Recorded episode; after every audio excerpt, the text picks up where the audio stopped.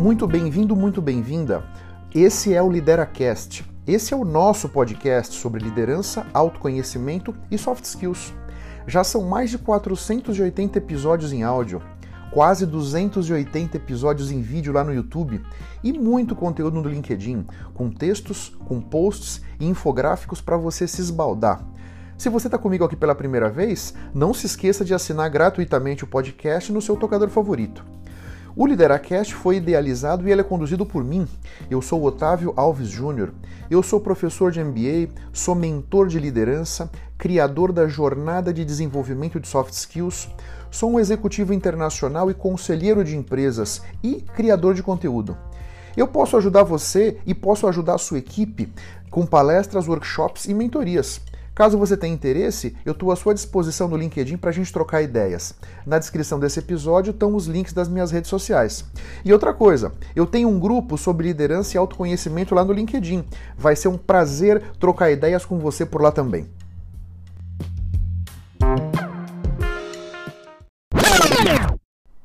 Nesse episódio 520, eu quero bater um papo com vocês sobre algumas tendências que eu estou enxergando para o mercado de trabalho nesses próximos anos. Né? Eu chamei o título do episódio Tendências do Mercado de Trabalho para 2024. Agora, não significa que está circunscrito essas tendências ao ano que vem, né? Me parece que o mercado está mudando bastante. Seja a pandemia trouxe uma transformação muito grande para o mercado de trabalho, questões tecnológicas também estão mudando muito o mercado de trabalho, questões sociais, questões de organização, questões do interesse das pessoas, questões da nova geração que está entrando no mercado, né? Tudo isso está fazendo com que as empresas precisem se reinventar, porque o mundo do trabalho está se reinventando. Essa é a grande verdade, né? Foi-se o tempo em que um contra-cheque gordo resolvia todo o problema. Hoje não é mais assim. Os jovens e as jovens que estão chegando no mercado de trabalho não têm o dinheiro tão no topo das suas prioridades. Essa é a grande verdade. Eu não sei se isso tem a ver com necessariamente com o fato de que as novas gerações vão tendo sempre uma vida, em princípio, melhor do que as gerações anteriores, né? Então, essa geração que está entrando no mercado de trabalho agora é uma geração que já desfrutou muito da vida porque são pessoas muito preparadas, são pessoas que estudaram bastante, são pessoas que de repente têm experiências no exterior, né? Então, tudo isso me parece que faz com que a questão do dinheiro, da remuneração, não esteja no topo da prioridade. Né? Esse é um ponto importante. E tem uma outra tendência que eu acho muito relevante aqui, que é a disputa por talentos. Nesse mundo com tantas transformações, a vantagem competitiva que a empresa precisa para encantar os seus clientes, para melhorar os seus processos, para facilitar os pontos de contato com a sua clientela, para encantar as pessoas à sua volta, para se comunicar melhor com os stakeholders, para ter uma cultura forte, passa muito pela densidade de talentos que a empresa tem. Densidade de talentos seria o número de talentos dividido pelo número total de funcionários. Né? Quanto menos talentos a empresa tiver, menos chance ela vai ter de disputar mercado com outras empresas e hoje a concorrência é global, né? Então não são só a concorrência aqui das empresas vizinhas minhas, são concorrência do mundo todo. Hoje, com o celular, a gente pode comprar o que a gente quiser a qualquer momento de qualquer lugar do mundo. Portanto, essa concorrência global também acirrou a disputa das empresas e colocou então a questão do mercado de trabalho bastante em evidência. Né? Um ponto então que eu acho muito relevante para esses próximos anos, para que as empresas coloquem muita atenção, é a experiência dos colaboradores no trabalho. Na medida em que esses talentos, essas pessoas talentosas, elas podem de certa forma escolher onde querem trabalhar, visto que tem uma escassez de talentos. Então, a empresa precisa organizar os meios para que esses talentos queiram trabalhar ali. E um grande ponto, me parece que nessa jornada do colaborador é a experiência no trabalho. Né? A verdade é que um ambiente de trabalho humano, um ambiente de trabalho gratificante, um ambiente de trabalho leve, de cooperação, sabe? Programas de desenvolvimento profissional, oportunidades de crescimento vão criar um ambiente para que essas pessoas talentosas queiram trabalhar ali. Eu acho que esse é um ponto muito importante. Não é propriamente uma tarefa trivial. Eu acho que para você, toda a liderança, todo o RH, toda a cúpula da empresa precisa estar muito imbuída nessa questão. Imbuída nesse ponto de como nós podemos tornar o nosso ambiente de trabalho atrativo, interessante, que traga empatia, que traga cooperação para que as pessoas queiram estar ali. Eu acho que esse é um primeiro ponto, né? No passado, se nós voltarmos décadas atrás, tinha mais gente querendo trabalhar do que postos de trabalho. Então as empresas não precisavam se preocupar com isso. Se o João não quiser trabalhar comigo, ele vai embora, eu contrato o José, que está esperando aqui na calçada para trabalhar comigo. Hoje não é assim. Os talentos são escassos e são disputados em nível global. Um outro ponto que me parece que vai ser um grande diferencial nessa questão de atrair os talentos são aspectos de diversidade, inclusão e equidade. Me parece que é muito relevante que se construa um ambiente onde todos os colaboradores se sintam valorizados, valorizadas, respeitados, respeitadas sintam que as suas ideias e opiniões são consideradas, né? E isso independente da origem da pessoa, da condição socioeconômica, da idade que a pessoa tem, do que, que ela estudou, da identidade de gênero da pessoa, das habilidades que essa pessoa tem, você percebe? É imprescindível que nós consigamos incluir a todas essas pessoas para que o ambiente seja tal que esses talentos queiram estar ali. Esse é um ponto que eu acho muito relevante e um grande desafio, já que existe por todos os lados uma questão de vieses e aí inconscientes que são muito fortes em todos nós, né? E aqui nessa questão da diversidade e inclusão, a liderança tem um papel fundamental tem um papel fundamental para promover uma cultura inclusiva, sabe? Onde todos se sintam considerados e consideradas, né? Eu acho que aqui é um ponto super relevante que precisa ser visto com muito carinho por todos na empresa para que nós possamos, para que essas empresas possam então ter um futuro mais próspero, ter um futuro mais facilitado, consigam se defender dessa concorrência tão feroz de uma forma mais otimizada. Faz sentido para você? Você que está aqui me escutando, né? Eu não sei se você está me escutando hoje, né? Hoje é dia 1 de novembro de 2023. Eu não sei se você está me escutando nessa semana, na semana que vem, no mês que vem, ano que vem, daqui a dois, três, quatro anos. Eu não sei quando que você está escutando esse episódio. Agora, como é que tem sido a sua experiência no mundo do trabalho, nos lugares onde você esteve ou está com relação a esse ponto de diversidade, inclusão e equidade. Faz sentido para você que a liderança tem um papel fundamental em organizar esse ambiente? Faz sentido para você que, na medida em que eu sou respeitado, na medida em que eu sou valorizado, na medida em que as minhas opiniões são consideradas, na medida em que eu sou, a minha voz é pelo menos escutada, eu vou me sentir melhor, as pessoas à nossa volta vão se sentir melhores? Como é que foi a tua experiência sobre isso até agora, né? E, e, e veja de que maneira você influenciou esse ambiente que você acabou vivendo, né? Será que de repente você vivenciou ou presenciou situações indesejáveis sob essa questão da inclusão e equidade e você de repente se calou? Ou você enxergou alguma coisa que não estava tão justa e você foi capaz de levantar a mão e pelo menos procurar fazer alguma coisa para ajudar aquele ambiente em que você estava a se tornar mais inclusivo, né? Fica aqui essa reflexão para todos vocês, para que vocês possam avaliar, colocar na balança, né? Como é que você tem se colocado diante dessas situações. Um outro ponto que eu acho uma tendência muito importante, isso já vem acontecendo em certa maneira, mas para um grupo, vamos dizer, de vanguarda de empresas, né, mas eu acho que isso vai se tornar cada vez mais comum, é uma remuneração mais personalizada, mais customizada. Né? Como eu já disse, um salário alto não é a questão. Então, agora, um salário competitivo é, é super importante, desejável, né? Agora, de que maneira as empresas vão desenhar os seus pacotes de remuneração de maneira a incluir outros pontos, já que cada colaborador é único, cada colaboradora é única. Essas pessoas têm organizações familiares diferentes e, portanto, necessidades diferentes em termos de benefícios, né? Se você imaginar que você tem um funcionário solteiro e você tem um outro funcionário que é casado com filhos, etc., veja que as demandas de benefícios desses dois profissionais diferentes, só tomando esses dois exemplos, né, podem ser muito diferentes. Na medida em que a empresa oferece um pacote de benefícios único para todos, para todos, pode ser que alguma demanda, pode ser que alguma necessidade do funcionário XYZ possa não ser atendida. Né?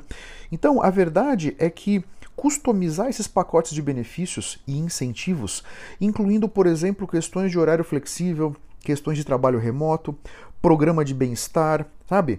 Programas de incentivo a estudar idiomas, a pós-graduação, preparação, treinamento, percebe? Eu acho que uma outra questão super importante aqui é procurar nos seus colaboradores identificar o que, que essas pessoas fazem bem. Então vamos imaginar, nós temos a Maria lá da contabilidade, é uma fera no Excel. É uma fera no Excel. E imagina que você tem uma demanda em outros departamentos da empresa para aprender o Excel, só nesse exemplo, né? Ao invés de contratar uma empresa terceira para vir fazer um treinamento do Excel, que tal chegar para Maria e falar: Maria, vem cá, você manja pra caramba de Excel. Eu tenho esse pessoal da logística aqui, eu tenho esse pessoal da qualidade que tem uma demanda por um treinamento de Excel. Você, Maria, não quer treinar os seus colegas? Então, você poderia considerar de preparar a Maria, nesse exemplo, para se tornar uma treinadora. Então, você fazendo isso, olha só quantas coisas estão envolvidas aqui. Primeiro, a Maria já conhece a empresa. A Maria conhece a cultura da empresa, a Maria começa, conhece como é que essa empresa roda. Né? Quando você pega uma colaboradora, nesse meu exemplo da Maria, e você vai, entre aspas, usar essa colaboradora em algo que ela faz bem, já que ela manja de Excel e ela vai estar ensinando Excel para os colegas, ela se sente valorizada. Na medida em que ela vai estar sendo galgada em coisas que ela faz bem, autoestima vai lá em cima, motivação vai lá em cima. As pessoas que estão sendo treinadas por uma colega de trabalho, me parece que isso valoriza muito mais do que trazer uma empresa de fora, valorizar a prata da casa, né? Isso promove a integração de pessoas que de repente não têm tanta relação. Às vezes o funcionário da contabilidade tem pouca relação com aquela pessoa da logística ou aquela pessoa da qualidade. Funcionalmente eles têm pouca relação. Pode ser que num sistema desse de treinamento cross-training, né? Uma, então você vai pegando competências das pessoas, da tua força de trabalho. Me parece que isso aqui ajuda no ambiente de trabalho que acabamos de falar, né? De valorizar as pessoas, de considerar as pessoas, né? Então, esse é um outro ponto aqui de remuneração. Por que, que eu estou falando isso nesse ponto da remuneração personalizada? Pode até ser que nós possamos, não, Maria, você vai fazer um treinamento para X grupos de outros departamentos e nós vamos te pagar uma grana. Ou nós vamos te pagar uma grana, ou nós vamos te oferecer alguma coisa em retribuição desse, dessa energia extra que você está colocando, né? Um outro exemplo para você pensar em termos de remuneração, programas de mentoria cruzada. O que, que é isso?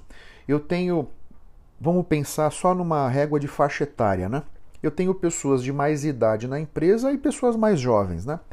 Certamente as competências que essas pessoas de mais antigas, de mais tempo de vivência têm, são algumas e as pessoas mais jovens têm outras competências também. Ou seja, imagina que eu peguei uma pessoa com 55 anos e uma outra pessoa com 25 anos, ok?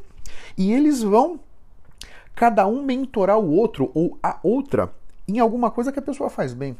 Talvez a pessoa de 25 anos manje pra caramba de redes sociais, de marketing digital, de aspectos de internet, SEO e algoritmos. Aquela pessoa já com mais tempo de casa, mais tempo de janela, mais experiência, essa pessoa de repente tem mais ferramentas para construir relacionamento, tem mais ferramentas para tentar ser empático, questões de escutativa, inteligência emocional. Um tem muito, um uma, né, tem muito que aprender com a outra pessoa na medida em que a empresa fomenta esse tipo de inter-relação, Isso traz colaboração, isso traz cooperação, isso mistura as pessoas, nos, porque talvez esses, essa pessoa de 55 anos, esse jovem de 25, dificilmente eles fossem interagir, dificilmente eles fossem almoçar juntos na mesma mesa, por exemplo, sei lá, né?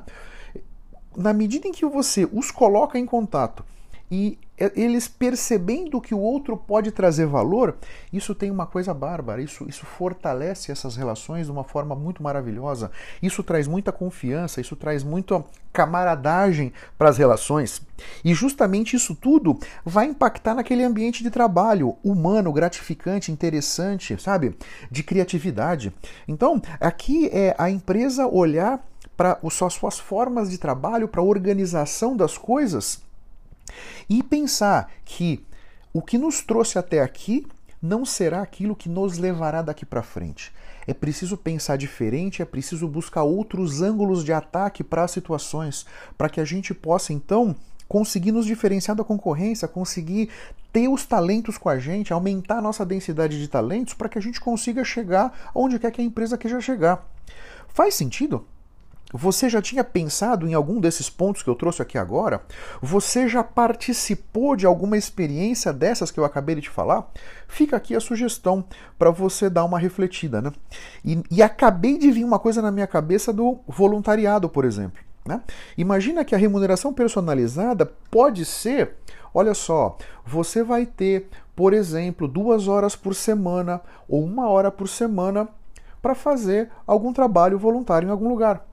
Se a empresa, por exemplo, elencou três ou quatro, cinco uh, uh, entidades, né, orfanatos ou, ou asilos ou qualquer outra empresa que possa, que os meus funcionários possam ir fazer esse trabalho voluntário, isso, isso traz muita humanidade para as relações, isso fomenta empatia, isso traz muita muita, é muito gratificante para essas pessoas, né, para as que querem. Né?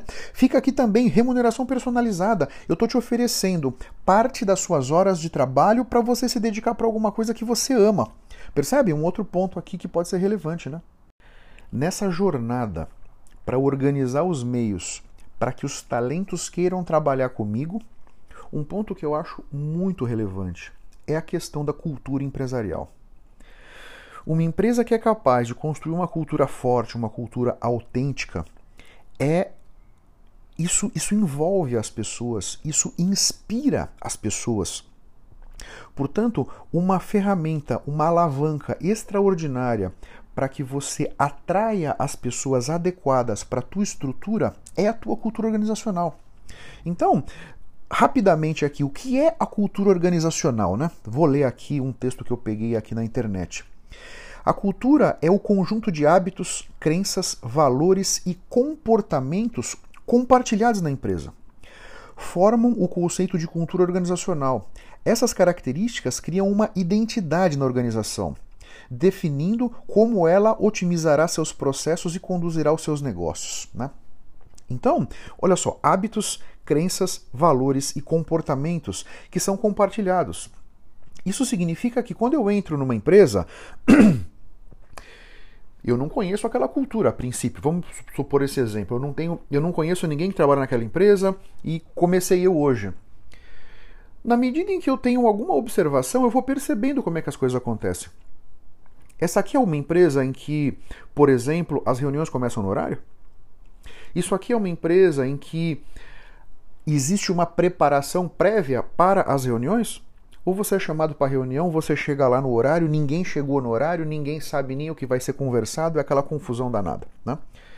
De que maneira, um outro ponto da cultura, um outro elemento da cultura, né? De que maneira os colaboradores se apoiam, cooperam, colaboram, se é que fazem. Né? Você percebe uma certa camaradagem? Você olha para as pessoas indo almoçar nos, nos dias em que estão trabalhando uh, uh, presencialmente, né? Como é que são esses movimentos? Quem é que vai trabalhar junto? Quem é que vai almoçar junto? Desculpa. Como é que são esses grupos? Eu que sou recém-contratado recém aqui, vou ser convidado para almoçar também? Eu vou ser incluído já desde o começo, né? A cultura organizacional, é, o, o Jack Welch, não foi? Ele que supostamente disse que a cultura come a estratégia no café da manhã. Né? para que a gente possa implementar as nossas ações, para que a gente possa implementar a questão da cultura, acabou de me vir na cabeça aqui, com relação às melhorias, com relação à tolerância ao erro. Tudo isso está embrenhado na cultura. Tem empresas em que cometer um erro é mortal. Você é crucificado e toma 10 chibatadas. Outras empresas entendem que o erro faz parte do processo. Né? A questão da segurança, né? por exemplo, eu trabalho numa fábrica, numa multinacional, a nossa fábrica está aqui em Diadema, essa, nos próximos dias, depois semana que vem, semana que vem, depois do feriado agora de 2 de novembro, a gente vira 2 mil dias sem acidente. Se Deus quiser, vou até bater na madeira aqui, chegaremos lá. Na nossa cultura, dessa empresa multinacional, segurança é o nosso principal valor. E acredita, isso está permeado por toda a organização. Quando alguém está cometendo um ato inseguro, qualquer outra pessoa. Opa! Uma vez eu fui. Já faz um, alguns meses isso aí. É, de tempos em tempos eu vou dar uma volta pela fábrica, ver como é que estão as coisas, né? E, puta, não sei nem como que aconteceu. Eu fui sem óculos de segurança. e esqueci o óculos de segurança. Pisei na fábrica, logo quando eu abro a porta tem uma primeira linha de produção, né? E, e eu tava ali dando uma olhada na linha, mas na hora a menina parou de trabalhar, olhou para mim e apontou pro olho pro olho dela, que ela tava de óculos, ela deu uma, deu, deu uma, uma batidinha no óculos dela, aí eu botei a mão no meu rosto, caramba, tô sem óculos, já voltei. Voltei para pegar o meu óculos e quando eu já voltei com o óculos para a fábrica, foi agradecer. Aquela moça da produção, ela parou o que estava fazendo para vir me repreender, entre aspas. Né? É, tanto que a, que a questão de segurança está embrenhada na nossa cultura, por exemplo. Né? A cultura organizacional é capaz de expelir as pessoas ou incluir as pessoas. A cultura tem a ver com. A liderança tem, uma, tem, é, é, tem uma, uma influência importante na construção dessa cultura, mas acaba que todo mundo contribui. Todos contribuem. Né? É a maneira como a gente se veste, é a maneira como a gente se porta, é a maneira, por exemplo, tem empresas em que numa reunião uh, é natural você xingar todo mundo, vai tomar não sei aonde, seu filho de não sei quem, pô, sabe? São é uma forma de se tratar.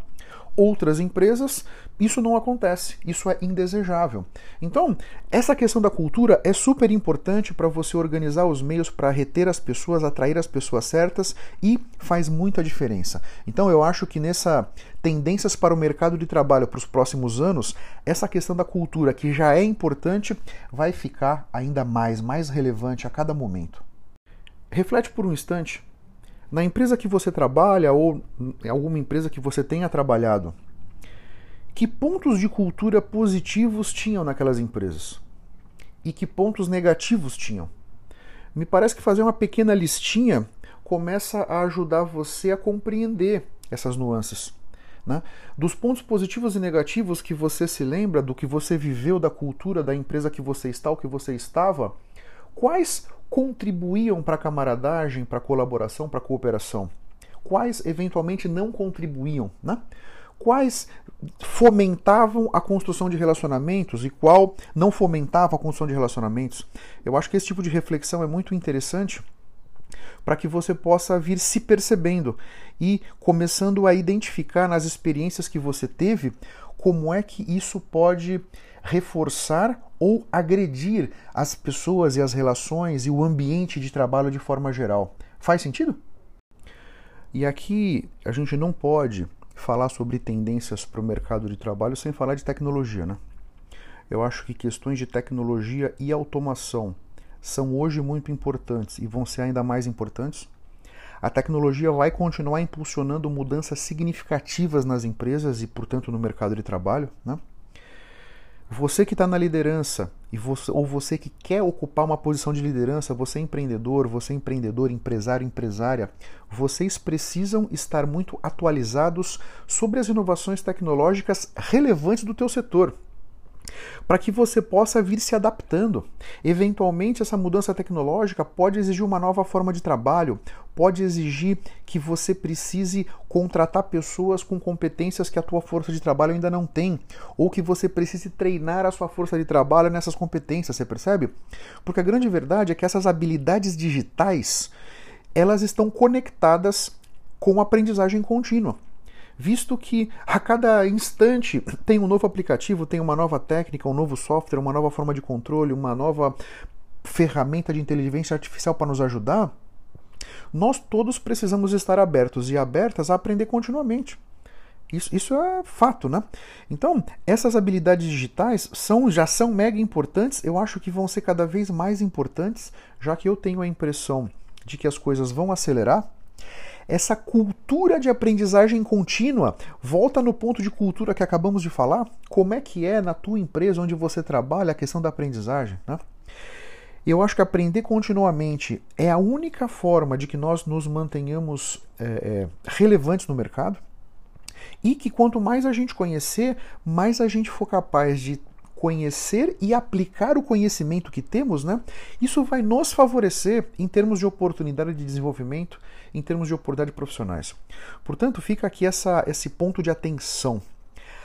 Tecnologia, habilidades digitais e aprendizagem contínua. Essa tríade precisa estar muito viva dentro de você, para que você possa ser capaz de aproveitar as melhores oportunidades e surfar melhor essa onda toda que está vindo mudar a nossa vida e transformar a nossa realidade. Faz sentido? E o último ponto que eu quero trazer para você nesse episódio, a questão das habilidades interpessoais algumas pessoas chamam de competências comportamentais, soft skills, né? A verdade é que o papel da liderança está mudando para se adaptar a esse mercado de trabalho que está mudando. Então a verdade é o seguinte: mais e mais os líderes e as pessoas de forma geral precisam desenvolver essas habilidades interpessoais. Por exemplo, inteligência emocional, comunicação eficaz, resolução de problemas, pensamento crítico e etc. Né? É super importante que a gente consiga ir desenvolvendo isso dentro de nós. Essas habilidades vão ser cada vez mais diferenciadoras. Não sei se você já escutou, as pessoas são contratadas pelas habilidades técnicas e são demitidas pelas habilidades comportamentais. Isso é super importante. Mais e mais, essas equipes mais diversas, esses desafios tecnológicos, esses desafios de negócios vão exigir uma liderança mais conectada consigo mesma, uma liderança que consegue compreender a importância da construção de relacionamentos e da confiança nas relações de trabalho. Mais e mais volta para aquela questão da densidade de talentos, né? Mais e mais os talentos deixam as empresas não é por uma questão de grana, é por uma questão muitas vezes do relacionamento com o líder, com a líder. As pessoas querem estar trabalhando ao lado de pessoas que são que estão inspiradoras, pessoas que são humanas, pessoas que conseguem se conectar com outras pessoas. Você que está na liderança, você que quer ocupar um cargo de liderança, você que é empresário, que é empreendedor, precisa ter isso muito claro. Só você pode construir em você essas habilidades interpessoais. Eu não tenho como fazer isso por você. Esse é um caminho que você precisa trilhar. Eu posso eventualmente fertilizar tua consciência, eu posso de certa forma inseminar no teu cérebro algumas ideias que te façam refletir. Agora, você é que tem que levantar a bunda da cadeira e trilhar essa jornada. Isso é super importante. Eu posso, como seu mentor, te orientar, que é o que eu faço com os meus clientes, com os meus alunos. Agora, é sempre muito claro, essa é uma jornada tua. Eu estou aqui para te ajudar, para te orientar, para eventualmente te ajudar a escolher os caminhos aí para facilitar a sua vida. Agora, você precisa estar tá interessado, interessada em trilhar esse caminho. E esse é um ponto do interesse aqui que muitas vezes não está tão claro. Né? Fica aqui essa sugestão para que você reflita sobre essas suas competências comportamentais. Como é que você tem trabalhado isso dentro de você? Como é que você tem construído, fortalecido essas competências dentro de você? Isso vai fazer uma grande diferença para os seus resultados da agora para frente. No final desse episódio, eu vou falar aqui sobre deixar uma sugestão de quatro outros episódios do Lideracast que podem ajudar você a, a, a, compreender melhor tudo isso que nós falamos. Né? No episódio 421, eu falei sobre como estimular o trabalho em equipe. Para o bem ou para o mal, nesse século XXI, a organização do trabalho é em equipe. Poucas pessoas conseguem trabalhar sozinhos, sozinhas. Portanto, ter essa consciência do trabalho em equipe é fundamental. No episódio 432, eu falei sobre como a cultura organizacional impacta os negócios. No episódio 353, eu falei sobre diversidade nas empresas no México, no Brasil e na Suécia. E aqui eu trouxe um brasileiro, colega meu, que trabalha na Oracle no México, trouxe um outro brasileiro, colega meu, que trabalha na Scania na Suécia, e falei com uma romena que trabalha aqui no Brasil. Foi uma conversa super interessante em que ângulos diferentes sobre diversidade de, em países diferentes, com culturas diferentes, foi uma conversa bastante rica. E no episódio 485 eu falei sobre soft skills para gestão de pessoas. Foi um episódio super interessante, dos mais vistos aqui do podcast, esse 485, e essa questão da gestão de pessoas é fundamental. Gestão de pessoas no sentido de organizar os meios para que as pessoas se sintam acolhidas e queiram trabalhar com a gente, né? Fica aqui esses quatro episódios com mais subsídios para vocês. Eu espero que esse episódio tenha sido interessante. Essas tendências no mercado de trabalho para os próximos anos, eu espero ter trazido conceitos de valor para você. Estou à disposição para trocar ideias com você, seja no Instagram, seja no LinkedIn. Um grande abraço para todos vocês, até a próxima e vamos firme. Tchau, tchau.